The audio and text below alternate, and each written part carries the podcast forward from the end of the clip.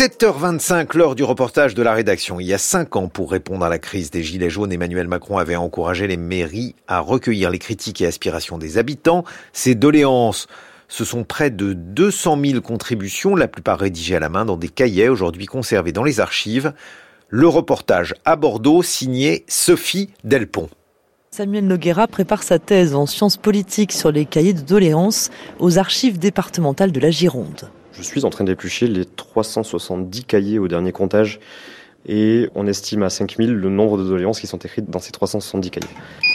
Donc on va prendre ce carton-là et je ferai un aller-retour si jamais il en faut d'autres. Donc on va se poser ici et je vais vous montrer quelques cahiers de doléances.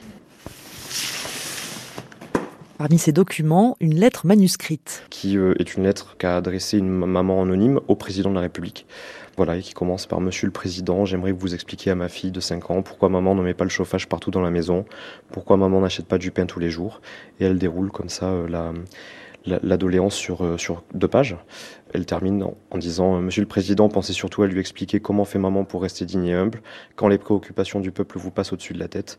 Si après lui avoir expliqué tout cela, il vous reste encore un peu de salive, dites-lui pourquoi maman a honte de vous, signez une maman comme tant d'autres. Il nous montre des cahiers de gilets jaunes, des critiques de l'exécutif et des propositions réclamant par exemple la prise en compte du vote blanc. Donc on a par exemple cette doléance qui est la doléance des moutons noirs, qui est une doléance un peu programmatique avec euh, des petits moutons qui sont dessinés tout autour et qui termine par liberté, union, résistance, vive la révolution. Les doléances qui ressortent le plus souvent, ce sont celles sur la représentation, la démocratie, ça peut être sur le, référendum d'initiative citoyenne, par exemple. Ensuite, toutes les doléances qui concernent le pouvoir d'achat. Ça prend en compte aussi les doléances des retraités. Le pouvoir de vivre, c'est aussi toutes les doléances qui euh, critiquent les taxes. Parfois, ça détaille. Euh, il faudrait aussi imposer plus ceux qui ont l'argent, parce que nous, on n'a pas l'argent. Bonjour. Bonjour. Magali Delasuda, chercheuse en sciences politiques et puis euh, animatrice de l'enquête citoyenne qui avait eu lieu sur les doléances. Les cahiers de doléances, ils renvoient euh, à l'imaginaire révolutionnaire 1789.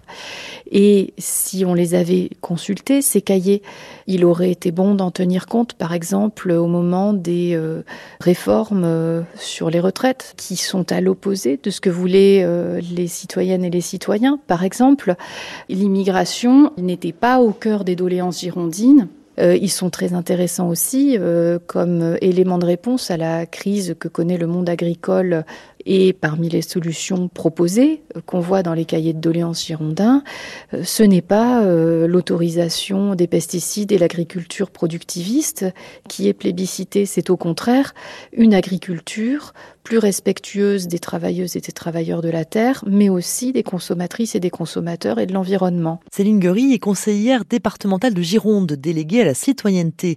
Elle espère mettre en application certaines de ses doléances. Alors c'est le but, et euh, je pense au dispositif qu'on vient de lancer, qui est le droit d'interpellation locale et citoyen, qui s'inspire directement du RIC, référendum d'initiative citoyenne. Il faut aller plus loin, selon Marcel Guillambé, ancien gilet jaune et membre du collectif citoyen qui participe avec les chercheurs au travail sur ces cahiers de doléances. Ce référendum ne sera pas décisionnel. C'est-à-dire que ça peut être voté à 80% euh, oui, mais euh, les décideurs, qui sont nos politiques, peuvent euh, ne pas en tenir compte.